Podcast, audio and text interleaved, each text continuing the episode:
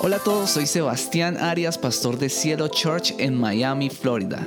Este es nuestro podcast, quédate a escuchar nuestro mensaje de hoy. Esta semana estuvimos en una semana de santificación, de santidad, incluso hubo un devocional que, que le llamé Santidad Activa y el mensaje de hoy, pues adivinen cómo se llama, Santidad Activa, para los que toman nota. Santidad activa. Y me gusta este concepto porque es un concepto que en mi vida como hijo de Dios me ha ayudado mucho a amar la santidad y a verla desde otra perspectiva. Entonces, aunque a algunos les cueste confesarlo, aunque a algunas personas les cueste confesarlo, hablar de santidad no siempre suena positivo. De hecho, para las nuevas generaciones eh, generalmente suena como a una larga lista de cosas que no se deben hacer. Yo creo que ustedes han escuchado a personas que, que dicen, ah, es que me prohíben todo, es que en la iglesia, yo no voy a la iglesia porque todo lo prohíben. Entonces uno habla de santidad y a las personas se le viene a la mente una larga lista de cosas que no deben hacer. Sin embargo, hoy quiero decirles que esa no es la perspectiva de Dios necesariamente y es de lo que quiero que hablemos hoy. La palabra santidad viene de una palabra hebrea que es kadosh. De ahí viene esa palabra, santidad, kadosh. Yo esto se los he explicado creo que anteriormente, que significa cortar o apartar. Eso significa santidad o kadosh, cortar o apartar. Y la santidad quiere decir um, que la persona ha sido apartada para Dios. Lo que hace santa a una persona no es la simple separación del mundo, sino la dedicación de la persona para el servicio a Dios. Porque a veces decimos, ¿qué es santidad? Santidad es apartado para. Y sí, eso es como el significado como tal pero no se es santo hasta que esa persona es apartada y dedicada al servicio a Dios. Allí se cumple la santidad. Cuando vemos la vida de Jesús, descubrimos claramente que la santidad tiene más que ver con lo que, con lo que hacemos que con lo que dejamos de hacer. Los evangelios nos cuentan más de lo que Jesús sí hizo que de lo que dejó de hacer. Y por eso ser santos como Él es santo, que es lo que dice la palabra de Dios, tiene que ver con hacer lo que en nuestro lugar hubiera hecho Jesús. Vivir como Él vivió. Desde esa perspectiva, el camino de la santidad deja de ser esa larga de lista, lista de prohibiciones que les comentaba y se convierte en algo que es hasta emocionante, es empezar a enfocar nuestra mente en lo positivo, en hacer lo bueno. Romanos 6:22 dice, Romanos 6:22, pero ahora que han sido liberados del pecado y se han puesto al servicio de Dios, cosechan la santidad que conduce a la vida eterna. Se lo voy a repetir. Pero ahora que han sido liberados del pecado y se han puesto al servicio de Dios, cosechan la santidad que conduce a la vida eterna. El camino, entonces, el camino a la santidad es el camino más inteligente. Yo hablaba de esto con Angélica y Angélica me decía, ¿por qué? Y entonces la respuesta es sencilla, porque el camino del pecado hemos aprendido que nos conduce a muerte, nos conduce a esclavitud, nos conduce a tener una vida triste y miserable. Pero el camino de la santidad, aunque muchos puedan les pueda parecer una larga lista de cosas prohibidas, en realidad el camino de la santidad es el de las personas plenas, es el de las personas que marcan una diferencia positiva en la sociedad. El camino de la santidad es el de las personas que alcanzan sus sueños. El camino de la santidad es el de las personas inteligentes.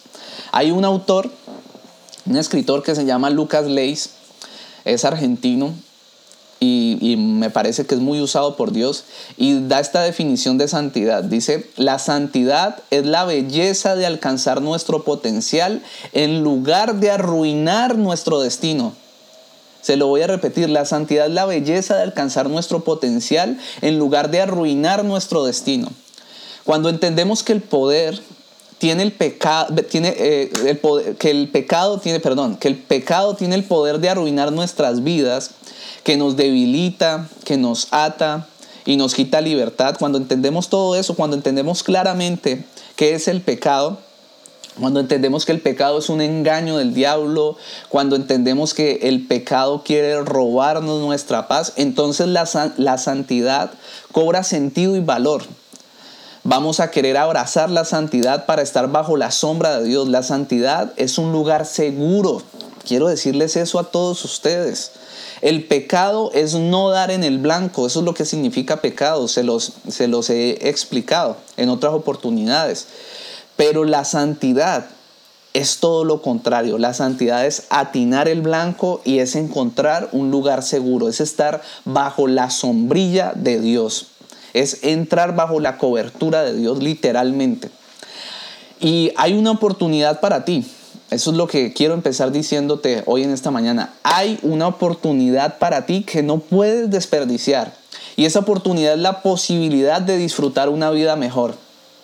Y les voy a preguntar, ¿quién no quiere de ustedes o de nosotros vivir una vida mejor cada día?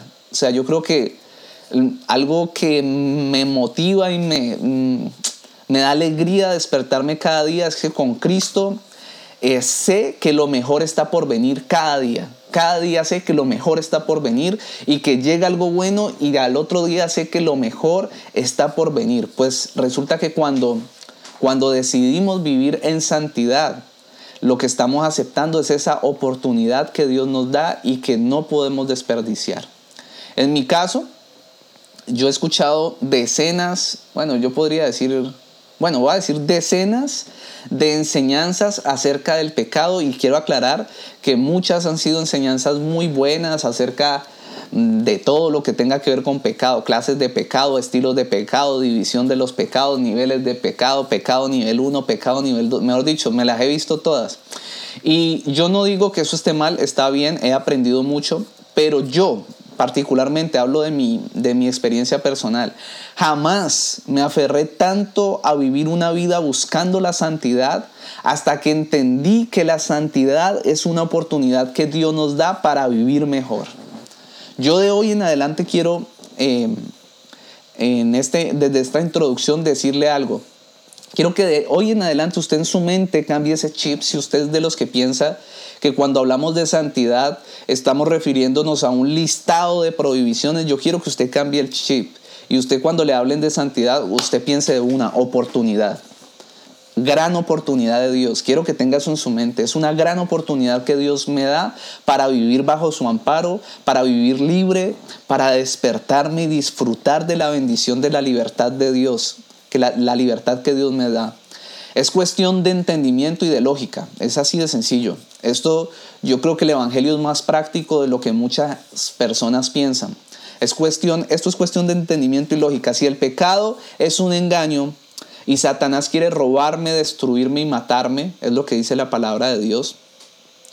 Y Dios me ofrece, al contrario, el perdón de los pecados, tiene el poder para perdonarme mis pecados y me ofrece vivir una vida en santidad y entrar bajo su amparo para disfrutar de la plenitud de su gloria, para disfrutar de la plenitud de su poder y de sus bendiciones. Pues muy seguramente lo que uno va a elegir es vivir una vida santa, ¿no creen? Es básicamente lo que quiero dejarles en esta introducción. Mi propósito de hoy es persuadirlos y motivarlos a que ofrendemos nuestra vida o que ofrenden su vida a Dios y que empecemos a vivir una vida al 100% para Él, no al 50%, sino al 100%, no al 20%, sino al 100%. Yo sé que entre nosotros pueden haber personas que están pasando por un momento donde dicen, no, pues yo estoy al 10% con Dios, al 20%, pero ¿saben? Dios quiere el 100% de ti. Quiere el 100% de tu familia, quiere el 100% de tus cargas, quiere llevarlas, quiere que tú le entregues todo, tus finanzas, todo lo que estás intentando hacer en tus fuerzas.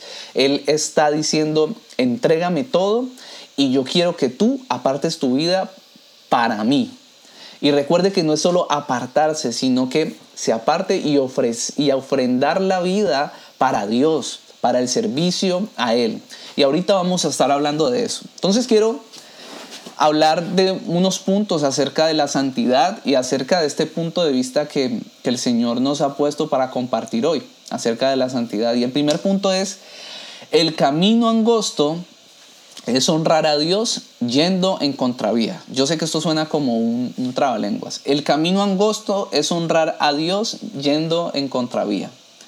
Mateo 7, versículo 13 al 14 dice lo siguiente. Mateo 7, versículo 13 al 14. Entren por la puerta estrecha, porque ancha es la puerta y espacioso el camino que conduce a la destrucción.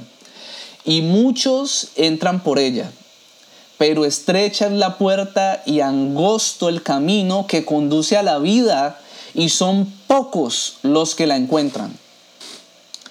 Resulta que en Colombia hay un famoso refrán que dice, de pronto algunos de ustedes lo conocen, no sé si el refrán es solo de Colombia, pero el refrán es famoso en Colombia. Y el refrán dice así, ¿a dónde va Vicente? A dónde va la gente. Y lo usan muchas veces, se lo explico, para los que les cuesta entender los refranes. Lo, usan muchas veces cuando uno le pregunta a alguien, uno va en un carro y uno no sabe la ruta bien y entonces dice, bueno, ¿y, entonces por qué lado cogemos o qué? Y alguien dice, alguna de las personas que van ahí dicen, no, pues vamos para donde va Vicente. Y entonces eso quiere significar que vamos para donde va todo el mundo, o sea, que sigamos los carros, para donde vayan la mayoría de carros, para allá vamos a coger nosotros. ¿Por qué les digo eso? Pues tal parece que ese refrán se cumple en estos tiempos de manera como profética, es decir, en estas generaciones se cumple con la vida de las personas, porque las personas, si no se han dado cuenta, están siguiendo los modelos que el mundo les ofrece, en lugar de aferrarse a la hermosa y única esencia que Dios nos ha dado a cada uno de nosotros. Lo lindo de la creación de Dios es que cada uno de nosotros somos como una huella digital, somos únicos, no hay, no hay uno igual a otro, por lo menos en nuestra iglesia hay mucha diversidad, no solo en lo físico, sino en nuestra personalidad, en nuestra manera de actuar. Unos hablamos más que otros, otros son más callados, otros son más pensantes, otros son más intelectuales, otros son más inteligentes en sus relaciones interpersonales y todos tenemos algo único, pero siempre tenemos una belleza única cada uno de nosotros. Y eso es lo lindo de Dios, que nos creó de una manera especial. Y entonces, pero en este tiempo lo que vemos es, de, extrañamente, todo el mundo quiere seguir unos estereotipos, quiere seguir como parecerse a alguien. Y pues, y, y pues definitivamente no es lo que Dios espera de nosotros. Quien no quiere que disfrutes de ser como Dios te ha diseñado, y, que no dejes tu marca única en el mundo es el mal. Y tal vez usted dirá, wow, ese Tebas está como, está como que, como muy radical, pero no, se lo digo abiertamente, es el mal, es el que no quiere que, que usted deje una marca única, que usted tenga una personalidad y sea visible, que usted es diferente a los demás. Usted tal vez lo pueda llamar eh, mundo, Satanás, mal, sistema, como lo quiera llamar. Pero eso que estamos viviendo es un sistema del mal que lo que está haciendo es como producir clones y se lo voy a explicar. Usted ve esos estereotipos que hay ahorita de, artistas que tal vez se quieran, quieran parecer que son de calle, que son malos, que son gangsters y en sus, y en sus letras manifiestan que matan gente, que pelean, que son los malvados de la película, que fuman marihuana, que meten drogas, que están con mujeres, que tienen mucho dinero, que hacen drogas para, hacer dinero. Y si usted nota, las nuevas generaciones se la pasan escuchando esto muchas horas de de su vida diaria y terminan adquiriendo esos comportamientos y eso que esas personas dicen en esas canciones. Y entonces somos, somos no, son como clones se parecen unos a otros. Usted los ve a los muchachos, se hacen los mismos peluqueados, hablan igual, se comportan parecido y eso es, es algo que es incorrecto porque las personas están renunciando a su valor único, a su esencia única en su personalidad. Y le voy a explicar cómo funciona esto. El diablo no lo sabe todo, el que sabe todo es Dios. Dios sabe todo, es omnisciente tiene todo el conocimiento. El diablo no lo sabe todo y por eso le gusta lo previsible, le gusta todo lo que puede anticipar. Si todos actuamos de la misma manera, haciendo todo lo que los demás hacen, pues el diablo tiene un trabajo muy fácil. Va a trabajar relajado porque sabe que todo el mundo va a actuar de la misma manera. Él va a prever cómo se van a comportar. Pero si alguien se detiene para hacer una diferencia positiva en la sociedad, si alguien hace una pausa y dice, yo no voy por donde todo el mundo va, yo voy por el camino angosto, y se propone a quebrar el hábito de intentar agradar a todos, si se propone a ser diferente y vivir según el plan de Dios, que por cierto lo digo que no es el camino más fácil, entonces eso definitivamente hace sonar las alarmas en el infierno. Eso definitivamente hace que los días de Satanás sean difíciles porque vamos a ser personas difíciles para él. Inclusive nos van a conocer en el infierno porque somos personas que vamos en contravía. El pasaje dice claramente, se lo voy a leer un pedacito. Entren por la puerta estrecha porque es ancha la puerta y espacioso el camino que conduce a la destrucción y muchos entran por ella. Pero estrecha es la puerta y angosto el camino que conduce a la vida y son pocos los que la encuentran.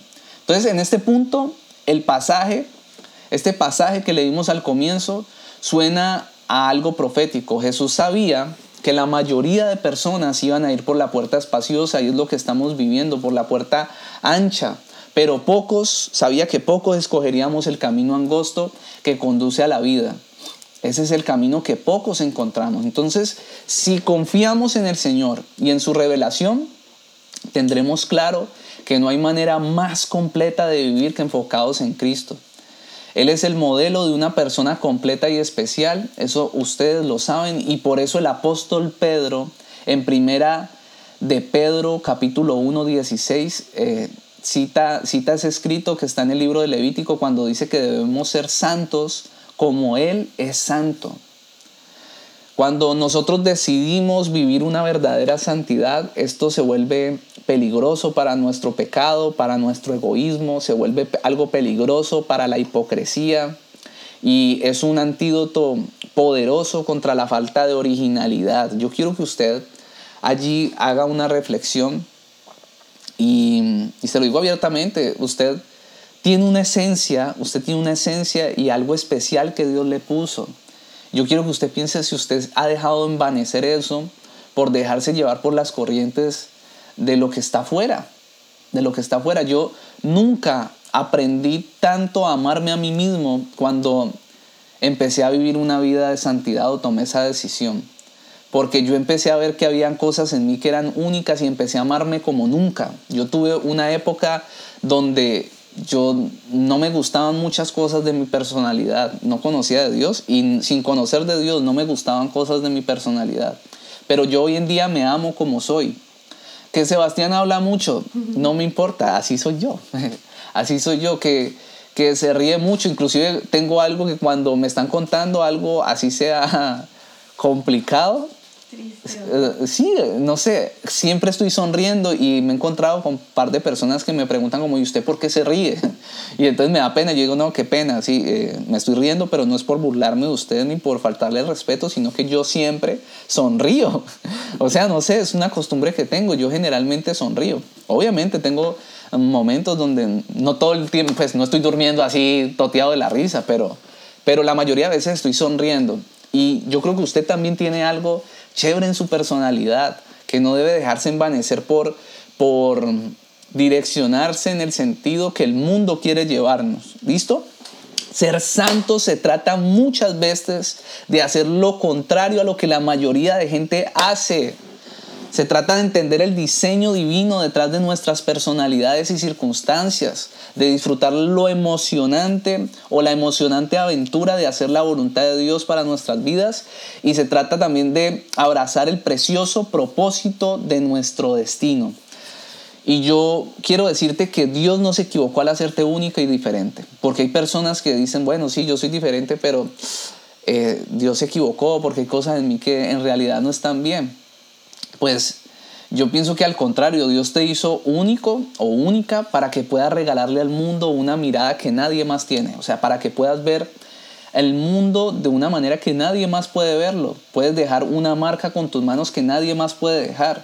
Angélica y yo eh, hemos hecho videos en redes sociales que yo sé que han marcado la vida de muchas personas sencillamente por decir cosas que otras personas no se han, no se han atrevido a decir. Yo creo que uno tiene que aprender a, a dejar salir lo que Dios ha puesto en nosotros. Dios puso un chip en ti especial, algo especial para poner un punto de vista diferente y que ese punto de vista sea un conjunto en la iglesia de Cristo. O sea, la iglesia de Cristo te necesita y te necesita como eres, no te necesita eh, imitando a alguien. Escúcheme bien, porque no quiero que hayan confusiones. Angélica y yo tenemos referentes en nuestra vida, lógicamente, hay personas que admiramos, que admiramos, por lo menos nos apasiona servir a Dios, hay personas que le sirven a Dios que nosotros admiramos mucho, nos gusta lo que hacen y nos inspiran. Y no quiere decir que nosotros tengamos que hacer exactamente lo mismo que ellos hacen.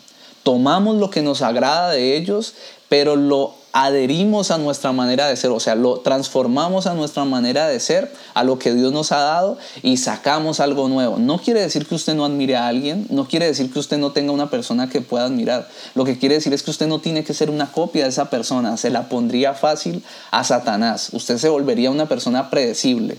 Si usted es una persona que la pasa escuchando música donde se denigra a la mujer, donde se habla de drogas y tal, pues Satanás sabe ya lo que está haciendo, está haciendo su trabajo, muy seguramente vas a terminar en parches, en, reuniones donde, donde se consume droga y, esta persona que escucha esto pues terminará consumiendo, terminará viendo a la mujer como un objeto.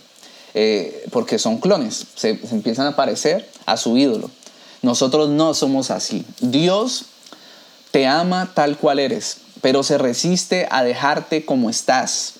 Él desea que llegues a asombrarte de lo que Él puede hacer con tu vida si confías en sus planes por encima de las expectativas que otros tienen para ti.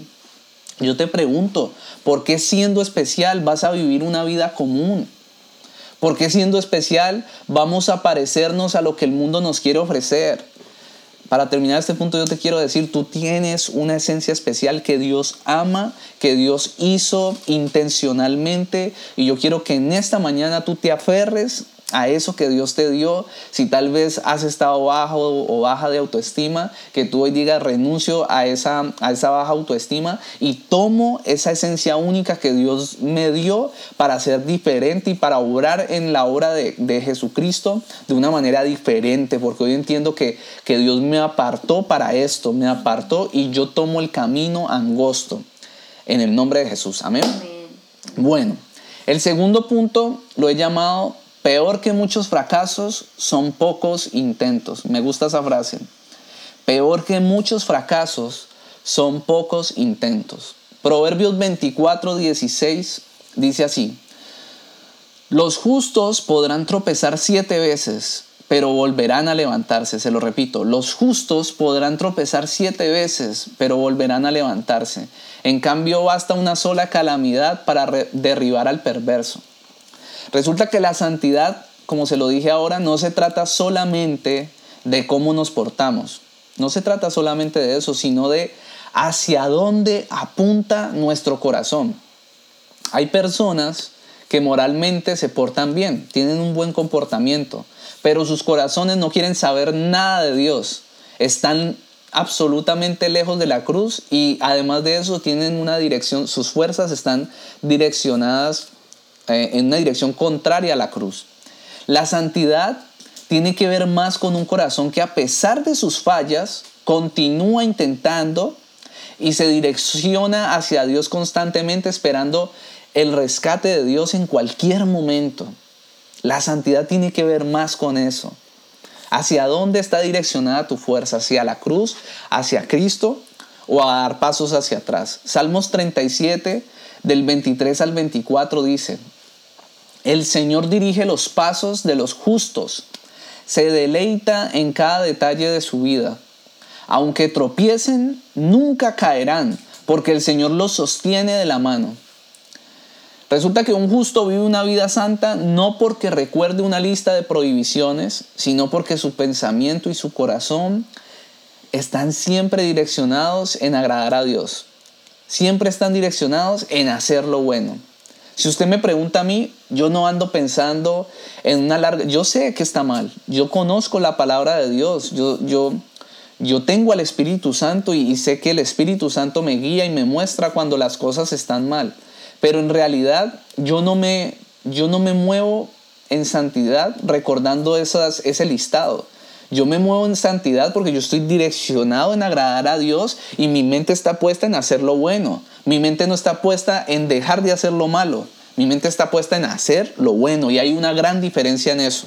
Usted tal vez podrá decir, no, pues qué revelación. Pues sí, es tremenda revelación. No es lo mismo que tú estés a toda hora pensando, no, no, no, no, no puedo hacer esto, no, no puedo hacer esto. A cuando tú tienes tu mente enfocada en hacer lo bueno. Aunque la Biblia, la Biblia dice, aunque llegaran a resbalar o a tropezar, em, el Señor vuelve y los levanta. Y yo te digo, el Señor está buscando a personas que vuelven a intentarlo, que vuelven a intentarlo, a personas que a pesar de que tropiezan, vuelven a intentarlo porque saben que Dios, estas personas saben que Dios está buscando a, a personas que son perseverantes, que lo intentan una y otra vez a personas que tienen una alta resistencia a la frustración. Esas son las personas que Dios está buscando. El Dios que se ha revelado a mi vida es un Dios que ayuda a las personas que se esfuerzan y que lo intentan de nuevo. Y yo quiero que usted tome eso en su corazón. Hay personas que se frustran muy fácil, que empezaron a caminar con Dios, resbalaron y no pueden con la culpa y, y prefieren enfocar su fuerza en alejarse de Dios que en enfocarse en apuntar más hacia la cruz y acercarse más a Cristo. El Dios que se ha revelado a mi vida es un Dios que ayuda a las personas que se, se esfuerzan y lo intentan una y otra vez. Peor que muchos fracasos son pocos intentos. Yo no sé si tú lo has intentado lo suficiente. Te pregunto, ¿tú has intentado lo suficiente? ¿Estás dispuesto a vencer tal vez el pecado o la tentación que aún te sigue asediando?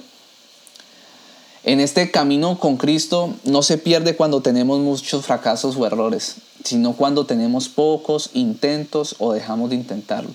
Yo siempre he relacionado este camino de la fe como una pelea de boxeo y algunos de ustedes han escuchado este ejemplo. Eh, es como una pelea de boxeo en la cual no se gana venciendo a nuestro oponente ni tirándolo a la lona y dejándolo ahí, porque el enemigo que está frente a nosotros es, un enemigo que ya está vencido. Fue vencido en la cruz del Calvario. Pero es un, es un ring de boxeo, es, es una pelea de boxeo en la cual se gana cuando en el round 12, en el último round, aún permanecemos de pie.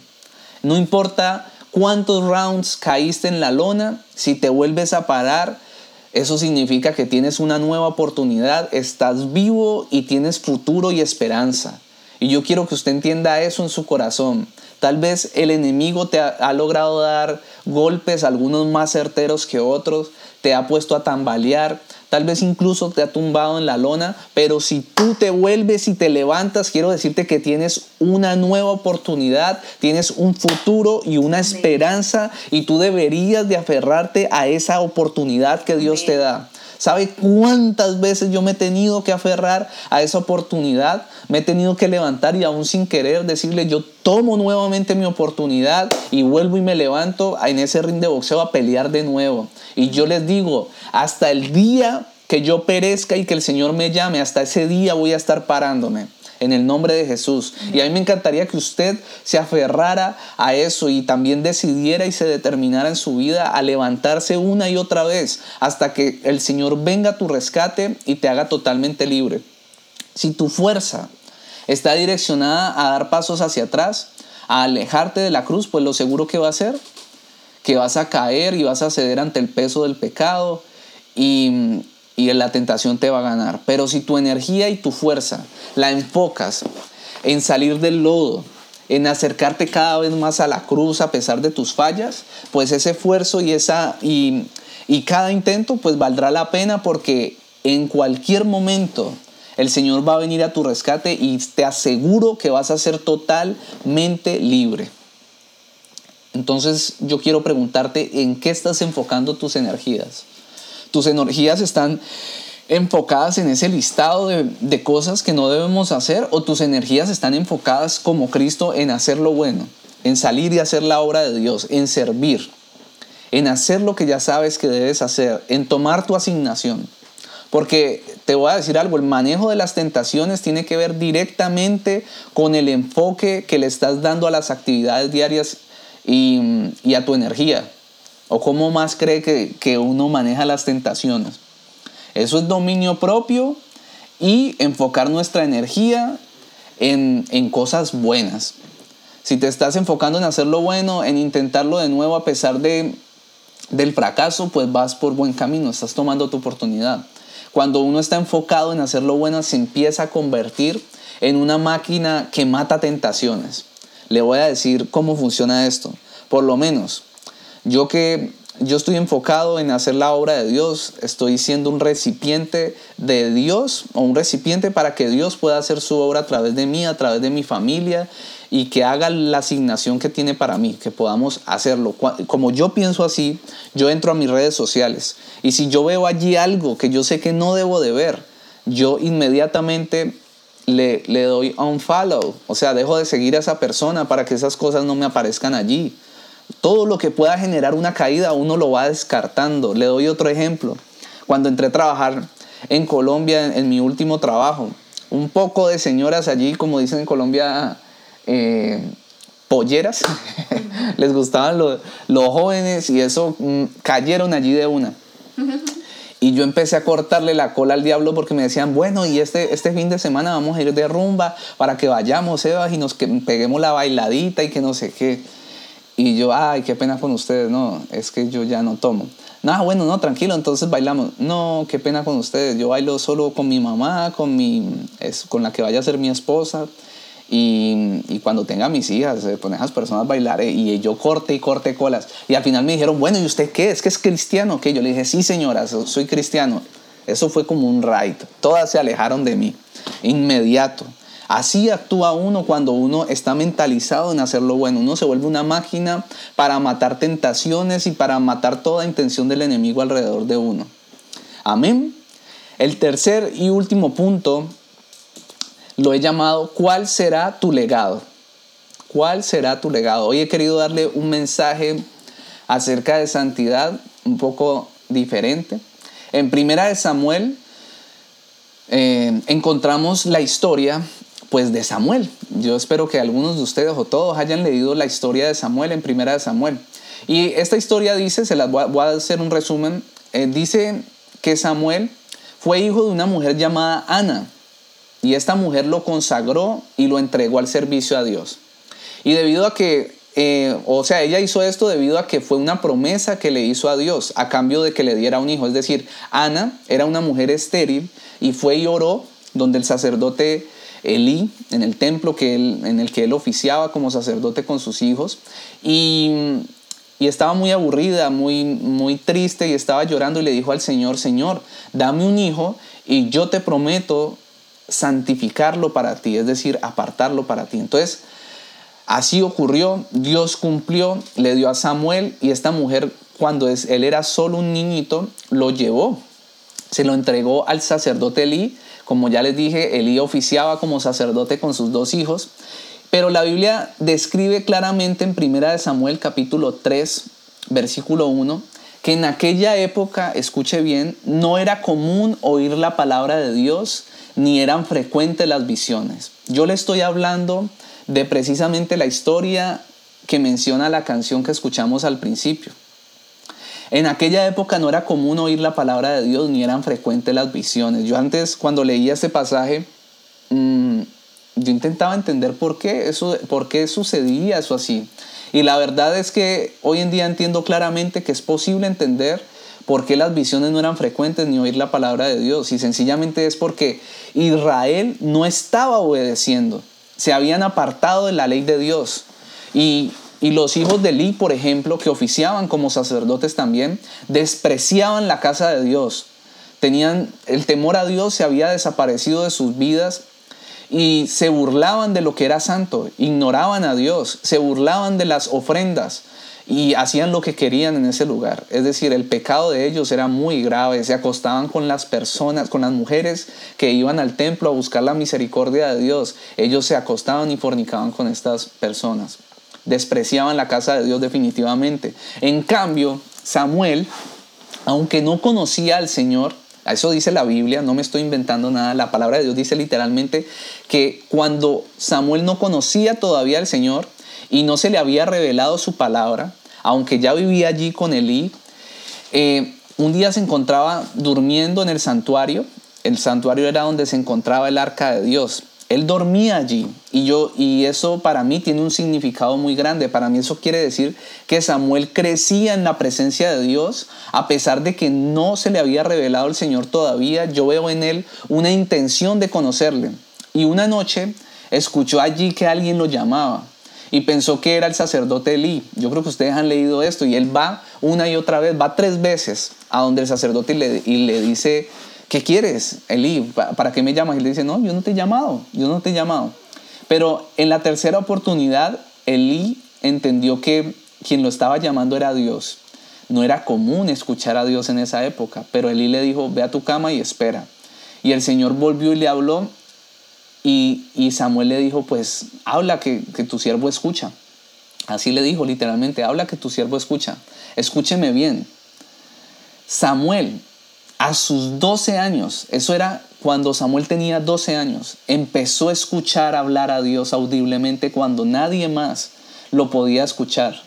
Y empezó a ser una persona muy usada por Dios en tiempos donde escaseaba la palabra de Dios. Dios lo escogió como un profeta de Israel. Primera de Samuel 3, versículo 19-21 dice, mientras Samuel crecía, el Señor estuvo con él y cumplió todo lo que le había dicho.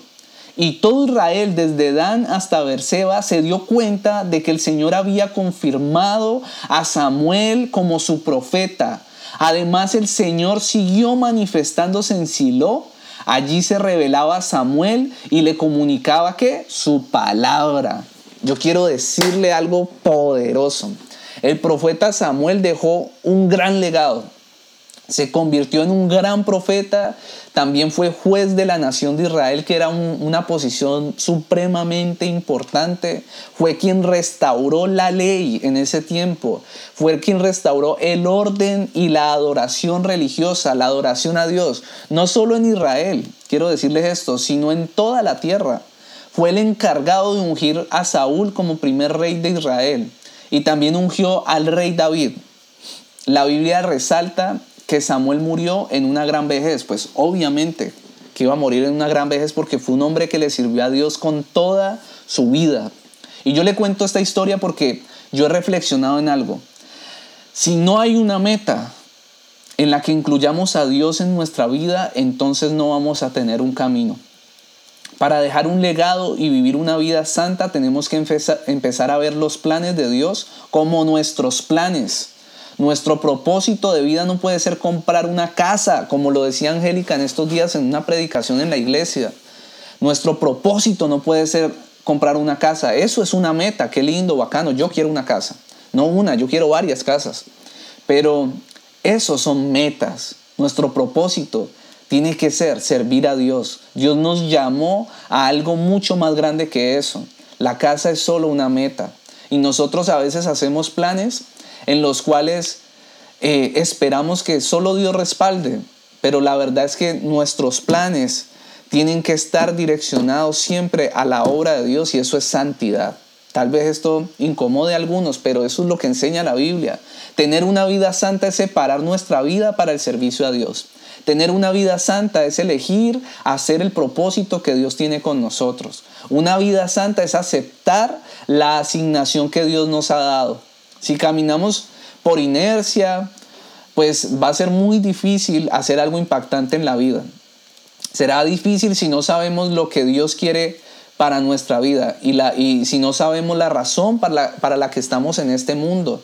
Si usted nota, este, este hombre Samuel desde niño, y esto va para las mamás y los papás, desde niño la mamá, la mamá lo puso en el lugar donde donde ella prometió que lo iba a poner y Dios respaldó eso. O sea, Ella dijo, este niño te va a servir, Señor. Y el Señor dijo, ¿cómo? Hágale, yo respaldo. Porque este niño lo direccionaron al servicio a Dios. Dejó un legado, por supuesto, hasta hoy lo estamos viviendo. Hoy disfrutamos de conectarnos eh, a escuchar una canción, a adorar a Dios. Disfrutamos de adorar a Dios con nuestras vidas porque un día Samuel por allá, cuando no era fácil escuchar a Dios, se levantó y llevó a todo un pueblo a reconciliarse con Dios. llevó al pueblo y ungió por lo menos al rey David, quien continuó esta obra de adoración. Restauró la adoración, restauró la adoración profética. Y eso es algo que nosotros deberíamos agradecer. Es un legado que hasta ahora vivimos. Yo quiero hacerle una pregunta ya casi para terminar. ¿Has pensado qué quieres que diga tu lápida cuando el Señor te llame a su presencia? Yo hice esta pregunta Angélica y Angélica me dijo, uy, eso tan raro, usted va a hablar de eso, de nuestra muerte allí. y yo le dije, sí, mi amor, porque esta pregunta es importante. ¿Qué quieres que diga tu lápida cuando el Señor te llame a su presencia? Yo creo que Samuel lo tenía claro. Desde que nació su mamá lo consagró, como se lo dije. Y él no se puso a, a rechazar esta asignación. Él aceptó esta asignación que Dios también respaldó. Cuando respondemos a esta pregunta incluyendo a Dios, la pregunta que les acabo de hacer, lo más probable es que encontremos la respuesta a lo que queremos lograr en nuestra vida. Y cuando nos enfocamos en alcanzar esa meta, entramos en el camino de la santificación. La santificación ocurre cuando el esfuerzo de nuestra vida está encaminado a satisfacer los planes de Dios. Cuando nuestro plan de vida lo incluye a Él en todo tiempo. Yo por lo menos quiero decirle que en mi lápida quiero que diga algo así porque no vaya a creer que yo no, eh, no he hecho este ejercicio, lo he hecho varias veces y, y en esta semana lo volví a hacer. Y yo quiero que diga algo así, como que aquí yace Sebastián Arias, quiero que diga así como para que suene como a película, quien junto a su familia entregó su vida al servicio de Dios Todopoderoso para hacer la obra de Dios en la tierra. Su vida fue un recipiente para Dios y gracias a esto millones de personas llegaron a conocer las buenas nuevas de Jesucristo. Yo le pregunto, ¿usted qué quiere que diga su lápida? ¿Usted qué quiere? ¿Por qué quiere ser conocido cuando Dios lo llame a su presencia? Yo quiero ser conocido porque cumplí el propósito de Dios en la tierra. Yo le pregunto a usted, ¿usted qué quiere? Porque eso es santidad, eso es santificación apartados para Dios. Quiero terminar con este pasaje para que hagamos una oración juntos y yo quiero que usted reflexione en este pasaje y se dé cuenta cómo Dios piensa de nosotros o cómo Dios nos ve. Tal vez usted haya leído este pasaje de una manera rápida, pero yo quiero que hoy reflexione en lo que Dios piensa de nosotros y si usted está a la altura de esto, si está posicionado en esto. Dice así, Primera de Pedro capítulo 2 versículo 9. Primera de Pedro capítulo 2 versículo 9. Pero ustedes son linaje escogido, real sacerdocio, nación santa, pueblo que pertenece a Dios, para que proclamen las obras maravillosas de aquel que los llamó de las tinieblas a su luz admirable. Escúcheme bien, yo le quiero declarar esto sobre su vida. Usted es linaje escogido. Usted es real sacerdocio. Usted es una nación santa. Usted pertenece a una nación santa. Eso quiere decir apartada para Dios. Aquí dice, usted es pueblo que pertenece a Dios para proclamar las obras maravillosas de aquel que los llamó de las tinieblas a su luz admirable.